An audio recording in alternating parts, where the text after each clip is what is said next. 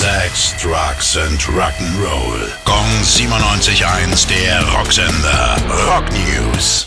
Spielzeughersteller Lego baut ab sofort auch Gitarren. Zumindest aus Lego. Ab 1. Oktober gibt es eine Mini-Variante der Fender Stratocaster, inklusive funktionierendem Tremolohebel und einem Gurt. Mit dabei ist auch noch ein kleiner Lego-Verstärker. Das Set wurde von einem Fan designt und hat knapp über 1000 Teile.